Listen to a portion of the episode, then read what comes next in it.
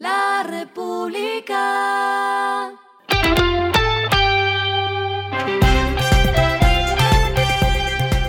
Al final de la jornada, esto es lo que debes saber sobre el comportamiento de los negocios, las finanzas y la economía.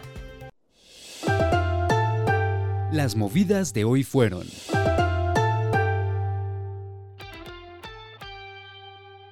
El Ministerio de Transporte dio a conocer las cifras sobre la movilidad aérea a lo largo de 2022.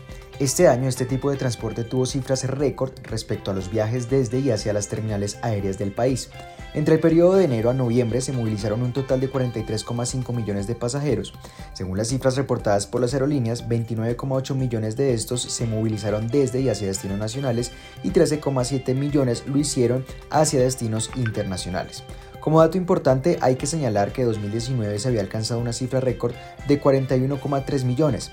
Respecto a ese periodo, en 2022 se presentó un crecimiento de 16,2%, pero si se compara dicho periodo comprendido entre enero y noviembre de este año con respecto al mismo lapso de tiempo de 2021, el mercado creció 64,3%.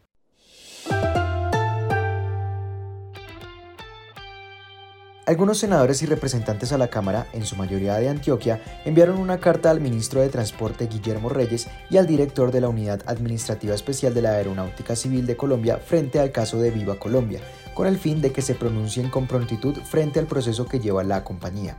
En el documento se expresa la importancia de la supervivencia de Viva para la conectividad de Colombia y sus regiones, para la creación y cuidado del empleo y para las metas turísticas del país. Seguido, destacaron la trayectoria de la compañía y la consolidación de su modelo como una entidad de bajo costo en el país, asegurando que por ello debe continuar existiendo.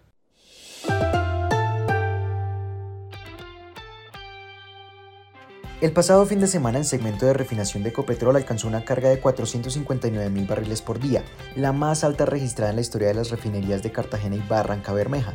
La refinería de Cartagena alcanzó 226 mil barriles por día como resultado de la puesta en marcha y estabilización del proyecto de interconexión de plantas de crudo, mientras que la refinería de Barranca Bermeja registró 233 mil barriles por día como consecuencia de la alta disponibilidad operacional de sus plantas luego de los exitosos mantenimientos ejecutados este año que aumentaron su confiabilidad operacional. La carga récord logra asegurar una mayor oferta de combustibles disponible que se distribuye en la zona norte y el interior del país para este fin de año y representa un incremento de producción que oscila entre 6.000 y 7.000 barriles por día destinados al mercado nacional. Lo que está pasando con su dinero.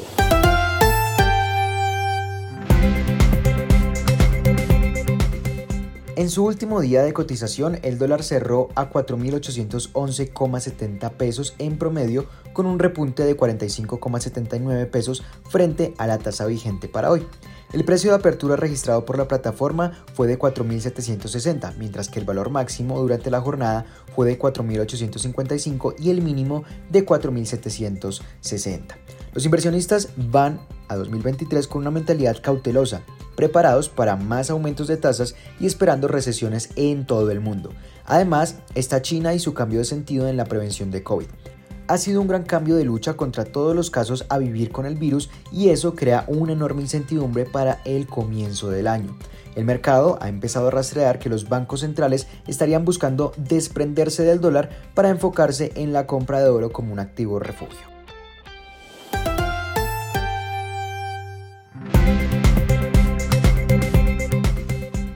Los indicadores que debe tener en cuenta hoy es que el dólar cerró en un promedio de 4.811 pesos, el euro concluyó a 5.122 pesos tras subir 51,45 pesos, mientras que el petróleo se cotizó a 78,41 dólares el barril.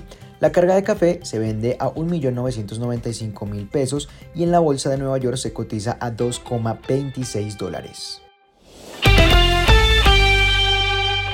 Lo clave en el día.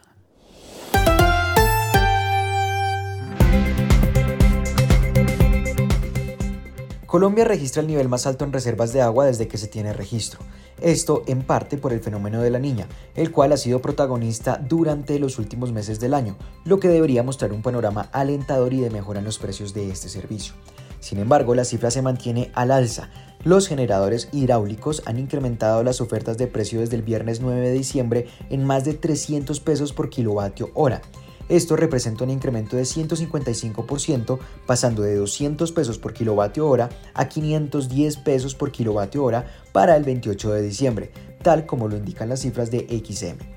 La mayor preocupación es que estos valores podrían subir hasta los precios de escasez ubicados en 945 pesos por kilovatio hora sin que ninguna entidad regule este tipo de aumentos, afectando directamente a los usuarios finales con incrementos tarifarios similares a los vistos por el aumento del índice de precios al productor en el último año. A esta hora en el mundo. Para la gran mayoría de las personas más ricas del mundo, 2022 fue un año para olvidar.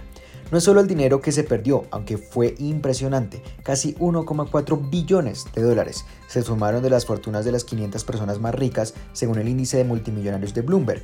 Resulta que gran parte del año fue autoinfligido. El presunto fraude del otrora niño prodigio de las criptomonedas Sam Backman-Fried, la devastadora guerra de Rusia contra Ucrania que provocó sanciones paralizantes contra sus titanes empresariales y por supuesto lo que consideran la payasada de Elon Musk, el nuevo dueño de Twitter cuya fortuna es 138 mil millones de dólares menos que el primero de enero de 2022. Combinado con un contexto de inflación generalizada y endurecimiento agresivo de los bancos centrales, el año marcó una drástica caída para un grupo de multimillonarios cuyas fortunas aumentaron a niveles insondables en la era del dinero fácil del COVID. Y el respiro económico tiene que ver con este dato. La República. Hoy se trata del último respiro que dio el Rey Pelé, el único jugador en ganar tres mundiales de fútbol, considerado como uno de los mejores futbolistas del planeta y de la historia.